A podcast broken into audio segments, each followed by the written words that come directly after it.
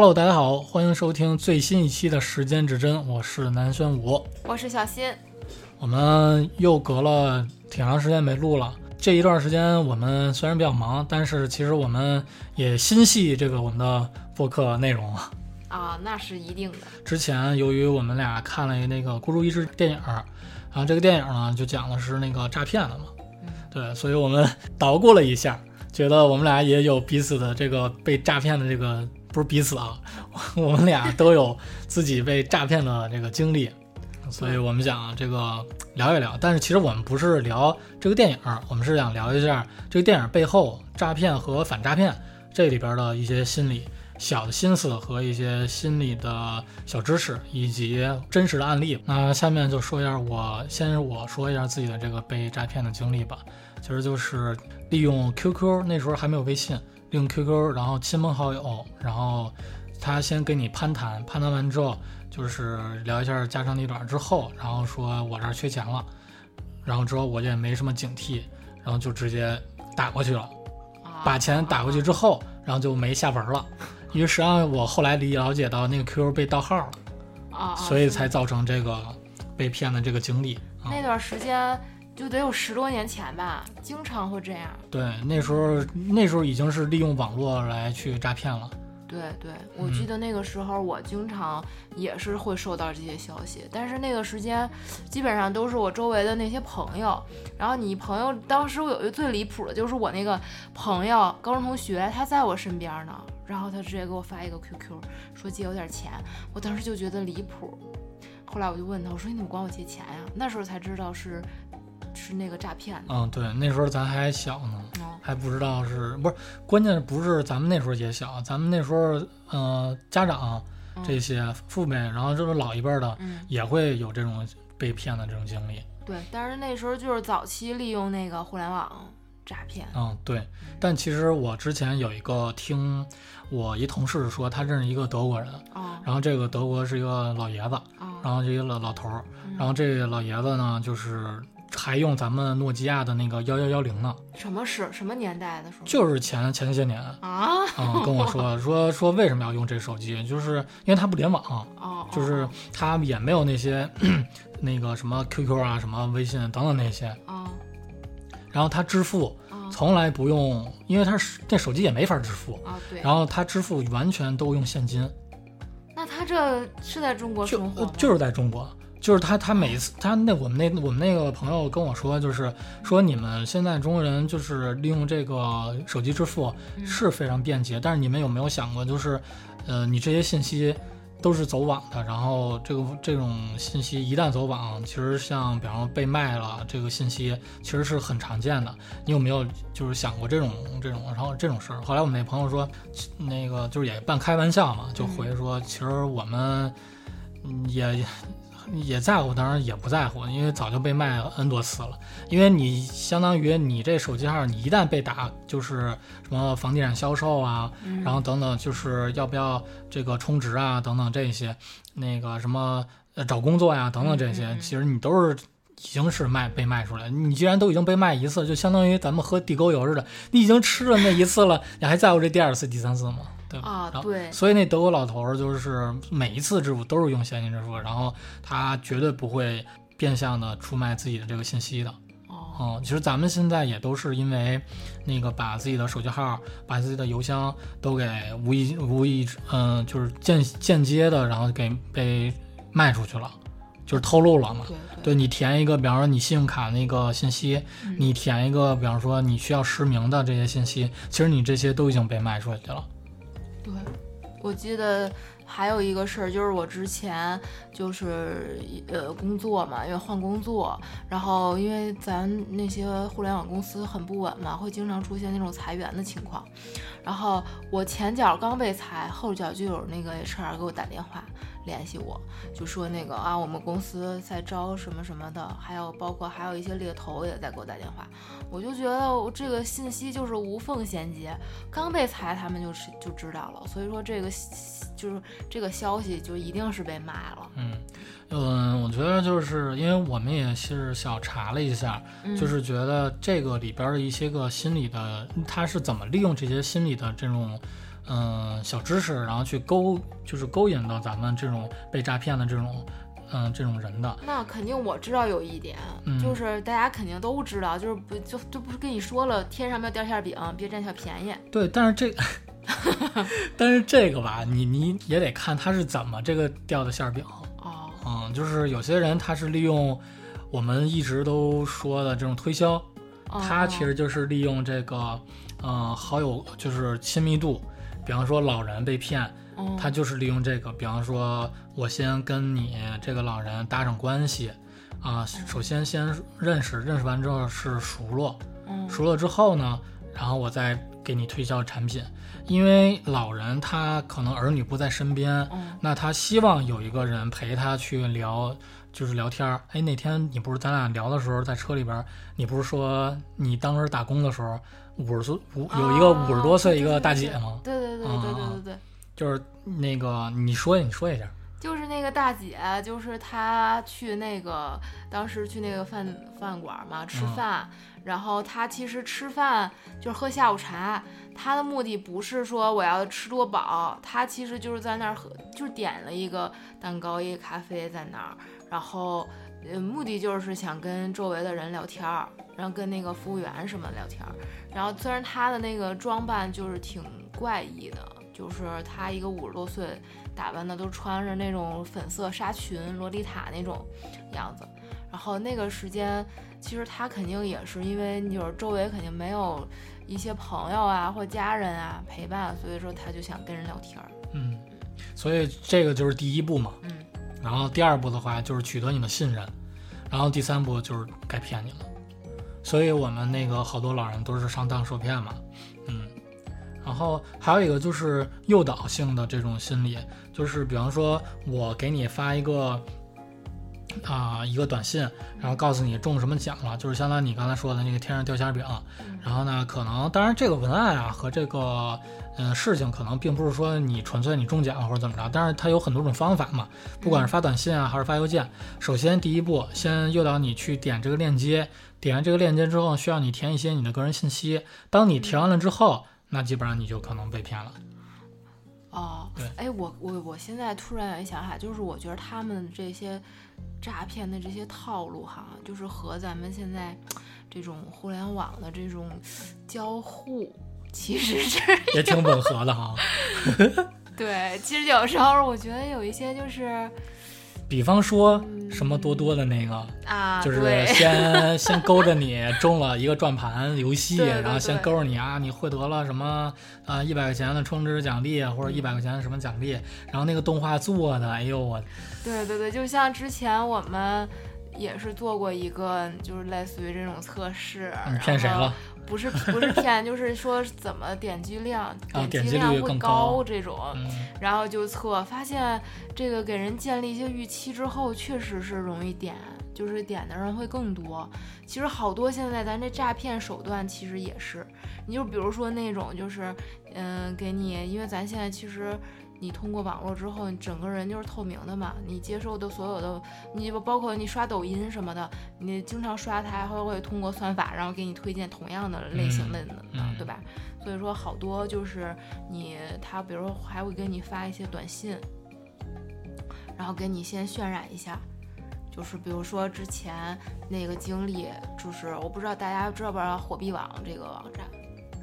嗯，之前之前我还炒币呢，啊，就是那段时间就是经常有那个火币网什么要不行了，然后让大家就是什么哎怎么说来着当时？呃，我讲一下我们那个经历吧，就是他先是。那个我们那个同事应该是他先接到这个这个通知，就是说国家要禁掉禁掉这个虚拟炒币嘛，虚拟货币的的这个交易。然后国家是这个好心嘛，然后但是这个消息一出呢，就是电信的这种诈骗，然后就开始接踵而至了。然后他先接到一个电话，就说，呃，那个现在国家要统一这个管管制嘛，管制完之后你需要提交你这个实名制。怎么样的？然后你实名制的话，这不就是透露你的个人信息，以及你那个 你的那个个人账户的那些信息的数据嘛？然后他下一步就是说我需要就是验证一下你的这个现在虚拟货币这个有多少钱，然后多少币，然然后呢，验证完之后呢，然后会按有不同的这种理由让你去点一些个什么那个呃信息，然后有一个网址，然后之后呢，就是它通过这个网址了，然后再以之前那些个你已经上传的数据，从这个里边去直接到你的这个呃虚拟货币的里边的呃币，然后以及你银行卡里边的这个钱。它是这种手段，所以这个就是这个之前我，嗯，我听说啊，就是反正有很多人都是被那什么了，被被被骗了。但是这个就是国家一直在倡导嘛，就是不管是虚拟货币还是电信诈骗嘛，其实都是往好处就是越来越严了。对，然后我知道另外一个就是那些缅甸那边的，咱之前不是也听过其他就是说嘛，嗯，缅甸那边他们或者柬埔寨那边，嗯，就是。他们会租一栋大楼，然后这种大楼里边有很多全是想去捞金的人，但是其实去捞金他们就被被骗，就被拐卖到这儿了。然后如果你想走的话，其实你是走不了的。然后异国他乡嘛，走不了。然后你天天就是要干这种打电话诈骗，然后你你一天还有每个人都要分配你的今天一天的这个诈骗的额度。你要是今天没骗到多少钱，你就挨饿或者你就被打。就是之前我听一个人说，他们这种嗯电话诈骗的这种，他们是因为有一个地儿是三不管地带嘛，好像是缅甸那边，对，然后就对对对那种，然后就是特别有钱，然后各种的那种大楼盖着，然后各种的这种人，然后 就是因为他们这种来钱太快了。对，然后每天可能都进账都得几几百万这种，对，所以他们这种就是而且是惨无人道的，就如果你你生病了或者怎么着，就直接给你扔，就给你就是就是一个废人，就是给你扔了或者给你就直接枪杀了，然后就那边也不管，所以就是缅甸那边其实还很乱，也挺乱的，对，所以就是嗯，大家其实还是要小心这个，比方说有这个目前啊我知道的。比方说有工作介绍说你要能够，你可以到，比方说缅甸那边，或者到一个什么新加坡，到什么等等这些地儿，你去那个外派。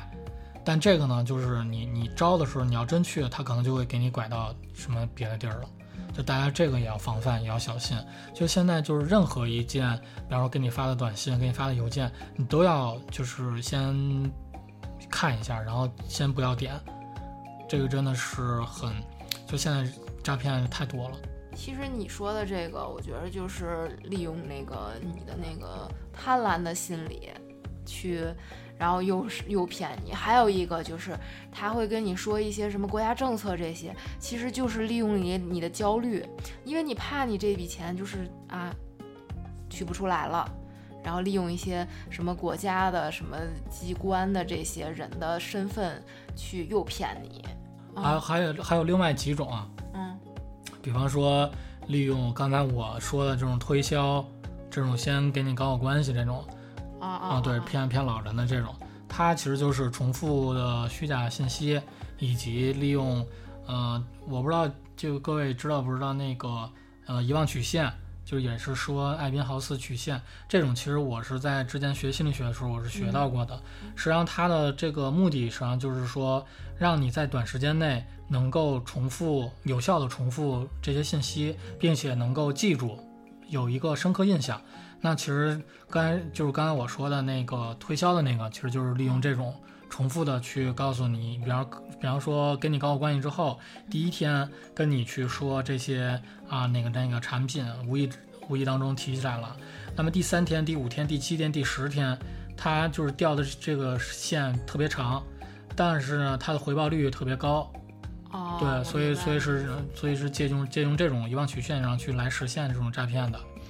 对，然后还有一种就是从众的心理，从众的心理，其实我当时在。就是已经上班了嘛，后来我就是某一天下班，然后那个有那个大巴嘛，然后下了大巴之后，然后去坐坐那个公交，等公交在走这路上，我就看见那大马路边上有一群人围着，然后但是他们之前还没围上来的时候，我就已经看出他们是都是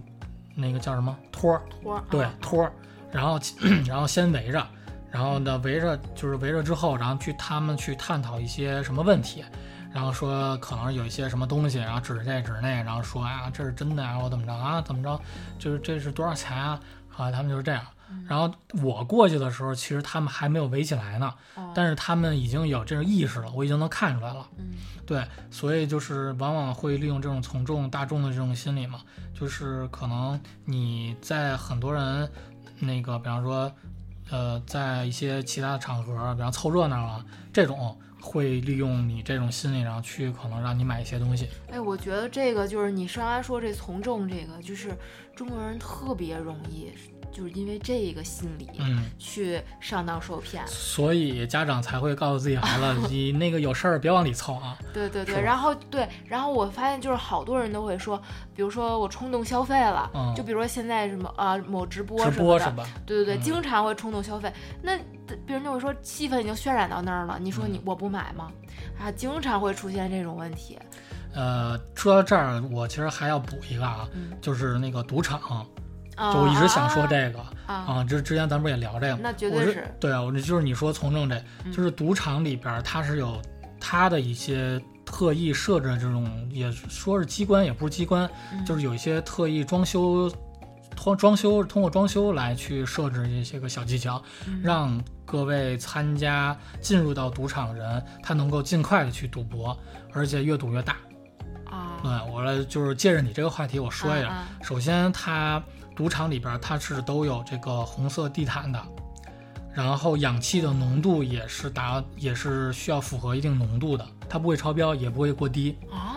对。还有这种对，因为一对因还有一个就是，比方说它免费的饮料虽然都是免费，但是免费饮料都是含有酒精的。啊，就是让你兴奋是吗？对对对，没错。儿。就是还有一个就是除了这些啊，嗯。可能是因为那些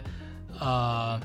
呃发官的发就发牌那些荷官，你知道吗？啊啊啊发牌的荷官都是什么那个美女啊，什么等等这些啊，然后穿的衣服嗯。都是比较亮丽的，啊，那些个灯光也是比较亮的。啊，对它这些其实都是引导你去诱导你去这个消费的啊，然后还有一些赌博的老虎机嗯上边的一些个音效，这些哦其实都是为了引导，因为那些个音效其实它都是有一些激励性的那个。呃特别欢快嘛，就所以这些都是引你红地毯都是就是特别红嘛。你学设计，你肯定知道红色去吸引你的眼球，然后让你有一些兴奋感。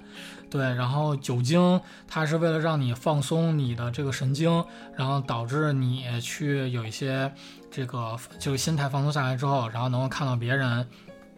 做一些这种赌博赌博的事情，然后自己能够激发自己想要去参与。然后酒精也是能够让你兴奋的。哎，对你说这个，我就是想到现在就是很多设计上面其实就是讲究那个五感，人的五感。嗯，其实他，你你刚才说的这些，其实他就是从这五人的五个感官上面各个方面，视觉刺激、听觉，然后你的嗅觉，嗯然后各个方面去让你受了刺激，然后嗯，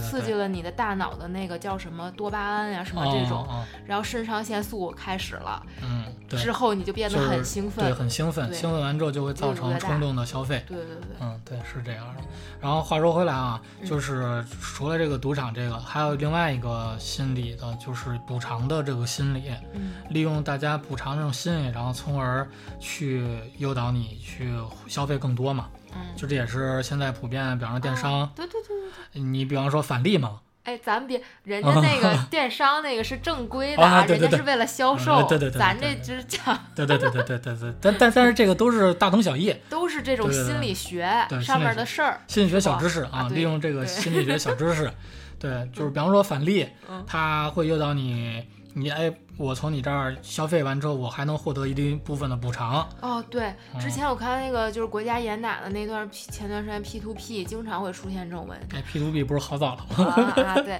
然后我家里面其实也有很多人是因为这件事儿上当受骗，就是会嗯他会怎么着，先让你给了你一点小的恩惠，比如说让你你充个三十几块钱，然后跟你说，哎，就有一特离谱，我跟你们讲一下吧，就是你充值，你充个一百块钱，嗯你就可以到它一个实体的一个所谓的一个超市、小卖部的那种地方，你可以去随便拿东西。随便拿东西。对，随便拿东西，然后它的那些你拿的那些东西都是价值会超远超你那一百块钱的。哦然后到了实际上你拿拿到一定程度的时候，你就想往老往老想往里充钱。哦，因为你觉得我我充的那个钱远远大于我那个价值了，对吧？然后你就会后面就会充的越来越多，越来越多，然后充完之后这个消失不见了，这个实体就跑了 呗对，啊，就跑了。然后其实就是骗了，就是利用这个小恩小惠。嗯，对，就是所以这个防不胜防呀。对，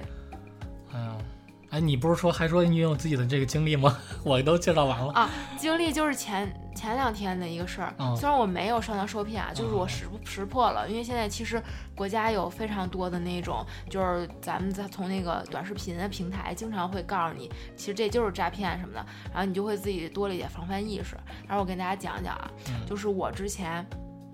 前一个前段时之前了，我是在那个某金融的那个平台上面放了一笔钱，那个其实那笔钱不多，但是我觉得那个可能是那个平台他把我的信信息给卖了，因为现在就是咱也都知道经济不好，他只能靠这些去获取一些利益，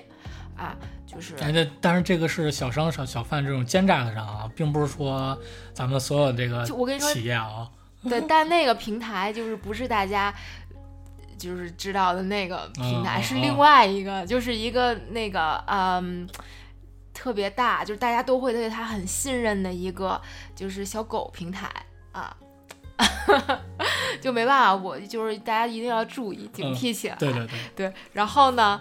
他就是有一个销售，就莫名其妙给我打一个电话，嗯，然后他那个其实我觉得他这个网站还算是一个比较正规的呃挺正规的，因为哦。他我我买了这个理财之后，他会一直有一个理财的那个经理啊和我经常保持联系，就是那段时间那个经理他没有和我联系，但是会给我突然出来一个打电话的。然后我就问，我就说，因为这时候你就觉得很离谱嘛，因为呃，经常联系你那个人不联系你了，反而会变成另外一个人。然后我就给他，我就打电话的时候就问他，我说怎么换人了？他他告诉我的是，他们不和这个，他是那个就是第三方的，然后他们就是这个平台是第三方，然后他们是原本的这这家理财的这个。公司对，然后这个理财公司呢，这个顾这个顾问呢，就是不跟他合作了，所以说把跟我联系上了，然后我就当时就觉得不对劲儿，就是你这么大的平台，他不可能就是无缘无故的就不不干这个业务了，他想让你干嘛？他想让我通过这个，呃，跟他联系之后再往里边打钱。哦，然后我就问他，我说我现在这个账户就是已经这个钱，就是其实我当时账户里没多少钱，我说我怎么能把这个钱取出来呢？然后他就回答了我，没有回答我的问题，去给我绕圈子，跟我说你是可以从这里面获得多少多少的收入什么的，就是完全就是问的我问所问非所答了，所以当时我觉得一定是有问题的。嗯后来他就跟我说，他说我加你微信吧，他当时肯定是想加了我微信之后套我更多的信息嘛，然后我就说那你加吧，加了之后他就用我的手机号，因为刚好我的手机号和我的微信它是不关联的，所以说这个其实也是当中就是呃等于说是解救了我一下吧。然后他就搜不到我，搜不到我之后，我就说，那你既然搜不到，那我也没有办法了，我就只能是我只我只有这个信息，别的我不能告诉你。然后那个人就把这个电话挂了，挂了之后过了两天，又出又又来了另外一个人，就是他肯我能听出来，他一定是用变音器变的声，是一个女的。然后他又跟我说，他说，呃，那个我们通过那个微信加上你了，然后你在什么什么地方，然后什么投什么搁点钱啊之类的。然后我就明白，其实这是一个连环的套。然后我后来我就拒绝他了，我我。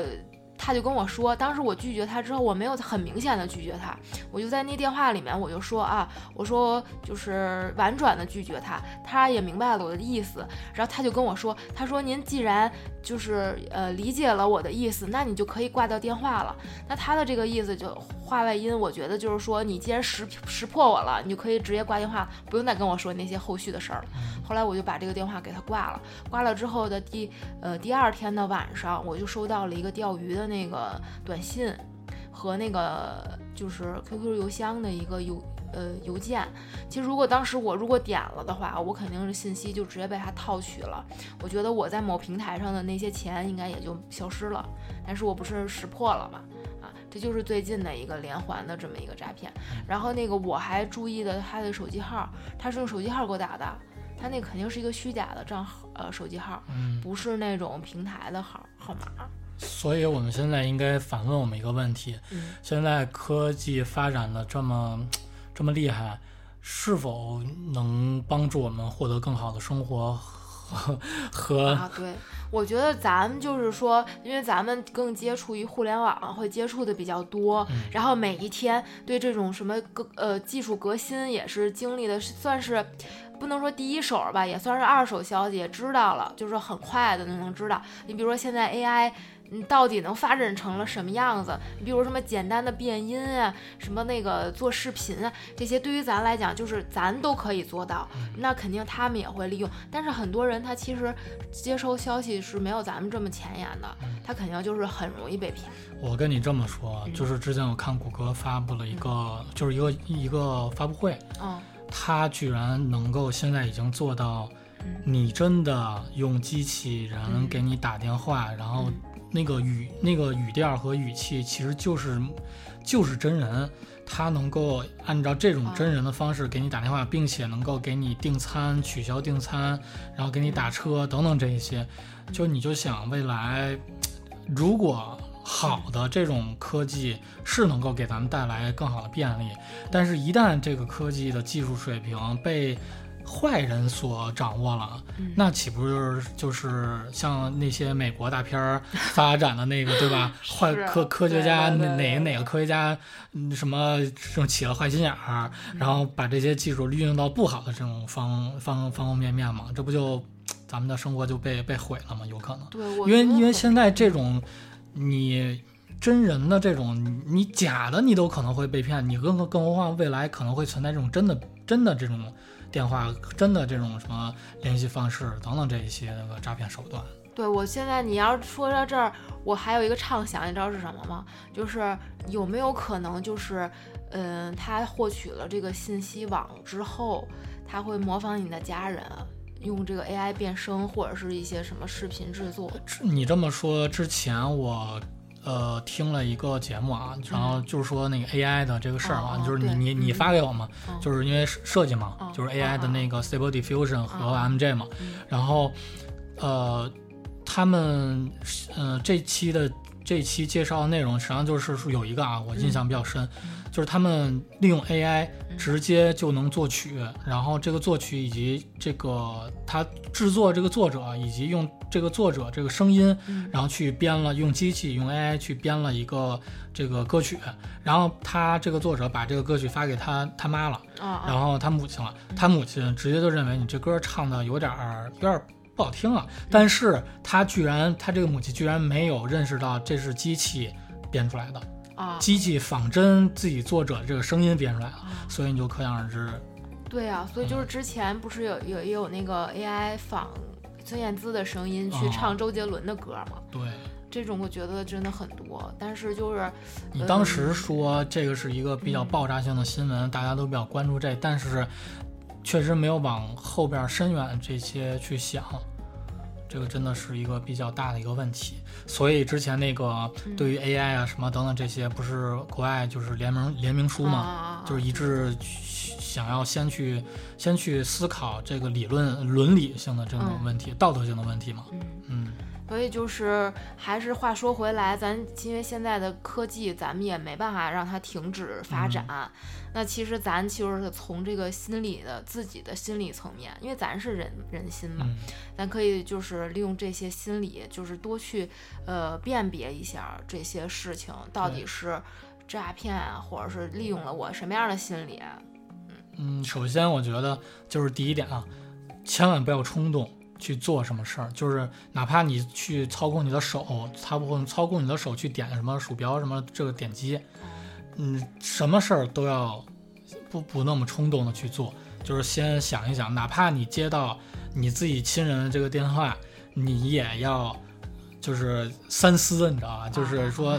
因为我曾经接到我们那个同学借钱，啊。然后我就他他给我发微信嘛，嗯。我说你给我打一电话吧。啊。对你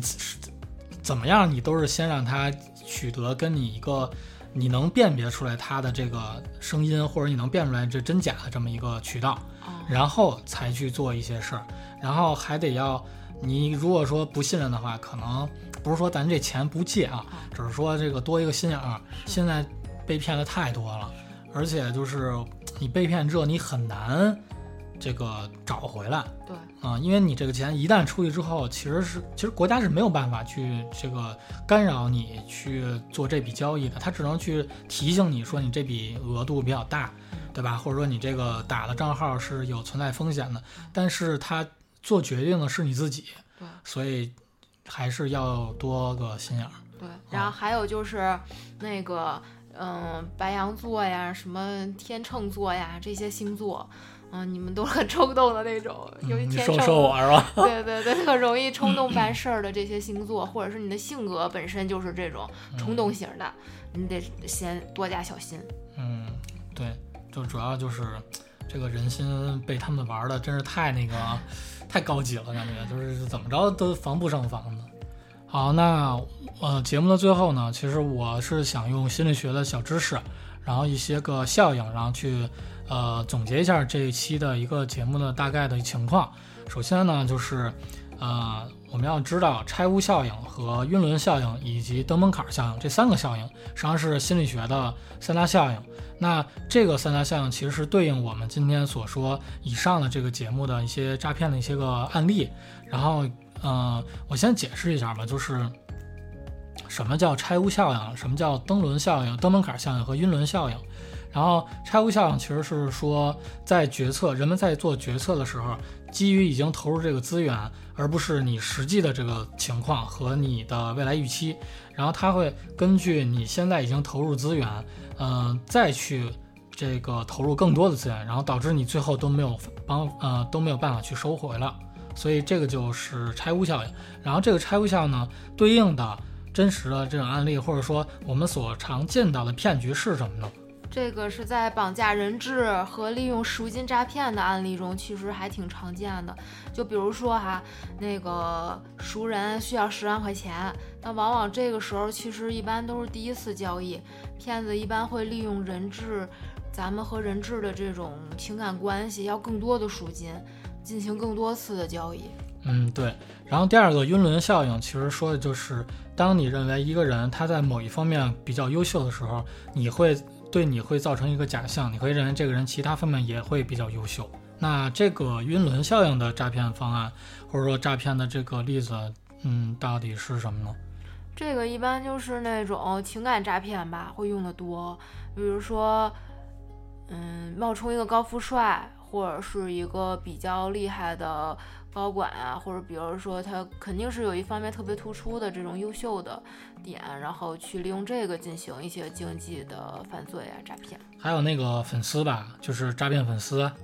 哦、利用粉丝对明星的觉得这明星长得帅、长得漂亮，然后就是因为有呃有一些这个那个短短信啊，或者说是其他的方面，他利用粉丝的这种热爱，就是爱爱这个明星，然后去诈骗嘛。嗯、哦哦是。然后第三个登门槛效应，这个登门槛效应其实就是说，当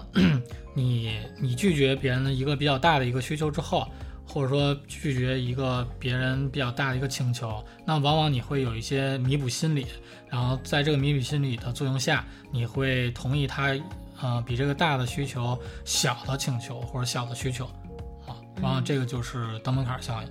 我看网上有很多那个白富美，还有一些投资的那些男的，经常会遇到这种问题。就比如说他，嗯、结交了一个朋友，然后开始是因为他知道他的是这个白富美的身份嘛，然后比如说管他要，嗯、一个二十万的一个包，比如说，然后那时候那些白富美肯定觉得你管我借二十万的包，这个太贵了，那我